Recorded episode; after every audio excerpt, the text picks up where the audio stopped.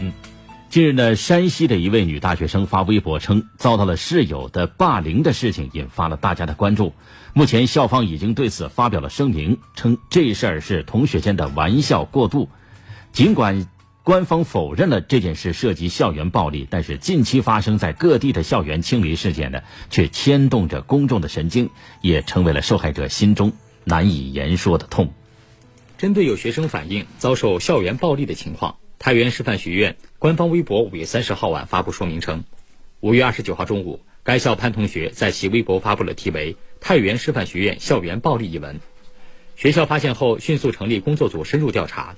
潘同学随后于三十号晚间发出了澄清微博，表示自己当时正在气头上发表了过激言论，希望网友不要过多炒作。该说明指出，经与当事人和周围宿舍人员等十四人反复核实。四人在宿舍内常有相互嬉戏打闹的情形，的确存在玩笑过度的举动和言行不妥的情况，但并未发生过暴力行为。潘同学及其他三位舍友对此均表示认可。尽管官方澄清了此事不属于校园欺凌，不过近年来时有发生的校园欺凌事件的确不时地牵动着公众的神经。就在前几天，深圳一小学四年级某班同学家长联名请求学校劝退一名学生。原因竟是该学生从一年级开始，竟将班里四十七名同学中的四十五人都打过，有的学生被圆珠笔戳额头，有的眼睛被打出血，而涉事学生的家长却称这只是孩子之间的磕磕碰碰，并拒绝带孩子到医院检查。对此，学校表示无可奈何，因为该学生正处于九年义务教育阶段，无法处理。而本月初，在甘肃，一名十四岁少年在上学路上竟被五名同学围殴致死，引发了众多网友的关注。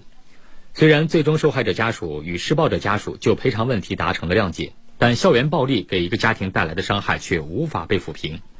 而在贵州黔南州独山县，近日一段学生跪地被打的视频也刷屏网络。经调查，事情的起因竟是六年级小学生约架。实际上，除了这些极端案例，校园欺凌还包括威胁、恐吓、逼迫、传播谣言、起侮辱性绰号、鼓动同学孤立某人等等。二零一七年发布的《中国校园欺凌调查报告》指出，语言欺凌其实是校园欺凌的主要形式，发生率占百分之二十三点三，明显高于身体以及网络欺凌等行为。几乎呢，每隔一段时间，我们就能看到网络上关于校园欺凌的视频，其中啊，像殴打、这个羞辱、敲诈勒索等等的一些场景，看的是确实让人挺痛心的。那么，校园欺凌现象为什么会屡禁不绝呢？对此，我们来听听评论员怎么说。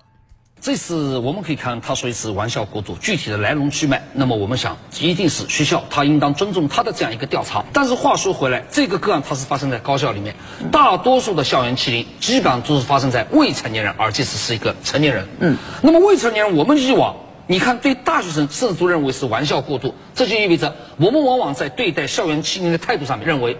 他们还只是孩子，只是孩子们成长中的一个烦恼。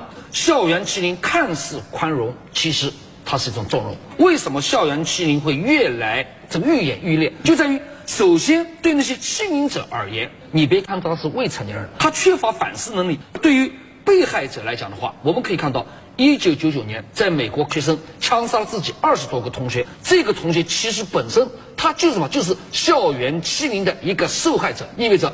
这个受害者，他可能在投诉，在向需要反映情况的时候得不到相关的这样一些解决，心理的长期压抑，同时一报什么？一报还一报，所以他既是受害者，他也可能成为加害者，会导致校园恶性事件的发生，对未成年人心理。